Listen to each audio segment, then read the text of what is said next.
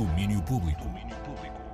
Bem-vindos ao resumo do dia. Eu sou a Teresa Vieira e trago os destaques desta quinta-feira da rubrica de Arte e Cultura da Antena 3. Com pontos de partida, o Festival Ponte de Lima começa hoje, com um dia dedicado ao acolhimento dos festivaleiros. A programação é totalmente dedicada a projetos nacionais emergentes e o acesso para o dia de hoje é gratuito.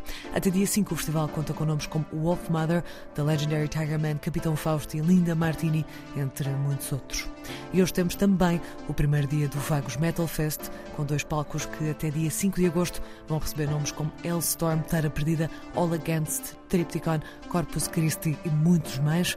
Duas emissões especiais do terreno, com João André Oliveira, Daniel Bell e António Freitas, disponíveis em podcast na RTP Play. Dos festivais ao cinema, quinta-feira é dia de estreias e hoje chega o filme que partiu de uma série que bem reconhecemos. Pôr do Sol, o Mistério do Colar de São Cajó, estreia hoje nos cinemas portugueses, uma prequela da série Pôr do Sol, que vai estar em cerca de 60 salas por todo o país.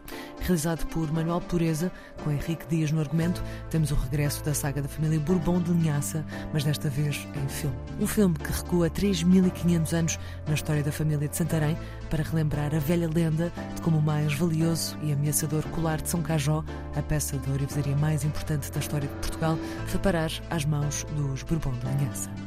Em estreia também temos Maia Nilo, Laura, um road movie realizado e escrito por Lovisa Siren, é a estreia da arrasadora nas longas-metragens. E vamos à história. Irma, que vive em Portugal, foi recentemente diagnosticada com cancro e tem de ser operada com urgência. Maia Nilo, as suas duas filhas, acompanhadas de Laura, filha de Nilo, deixam Estocolmo e embarcam num longo trajeto de carro com destino a Sagres, no Algarve, para estarem com a mãe e cuidarem do filho pequeno de Maia, que há anos ali vive com a avó.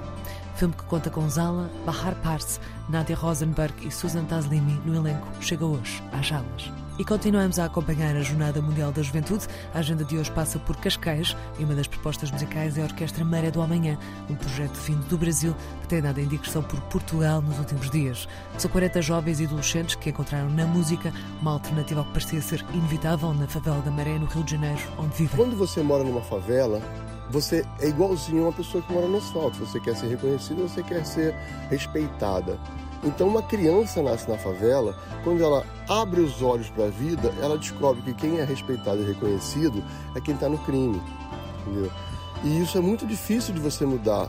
E aí eu falei, pô, a gente tem que fazer uma coisa diferente, a gente tem que começar a fazer a orquestra é, aparecer, bombar, se tornar uma coisa conhecida, midiática, para que os pequenos ao verem aquilo, sintam vontade de ser aquilo. Carlos André Prazer, diretor da orquestra, explica que na favela existe atualmente uma escola de música com mais de 4 mil alunos e o objetivo do projeto é precisamente provar que o crime não é a única via para quem vive na favela. Hoje esses meninos são pop stars na, na maré, dão entrevistas, eles vão voltar agora da Europa, vão ser celebridades lá dentro.